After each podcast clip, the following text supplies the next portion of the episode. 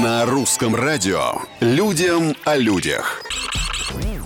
Всем привет, с вами Петр Кузнецов и необычные истории жизни, казалось бы, обычных людей. В Швейцарии продаются съедобные георгины. Их вывела местная компания. Итогом их работы стали 6 сортов. Летом они будут пышно и разнообразно цвести, а вот осенью дадут хороший урожай клубней. Вот они-то нас и интересуют.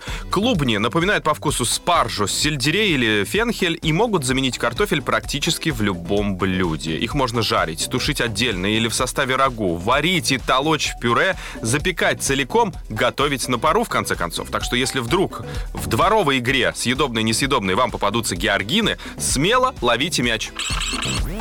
Жительница Австралии вырастила гигантский ананас необычной длинной формы, и недавно он был продан на аукционе за 220 долларов. Экзотический фрукт рос в течение двух лет и за это время достиг 35 сантиметров в высоту. Вес составил почти 7 килограммов.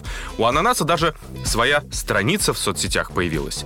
Я все это время фотографировала его, наблюдала вместе с подписчиками за тем, как он растет, как он меняется, и даже не думала, что он превратится в такого монстра, восхищается хозяйка. Впрочем, как мы уже выяснили, бывшая хозяйка. Женщина, кстати, пожалела, что не попросила за гиганта больше денег. На сегодня все. Совсем скоро новые истории, новые герои, новые ананасы. Пока.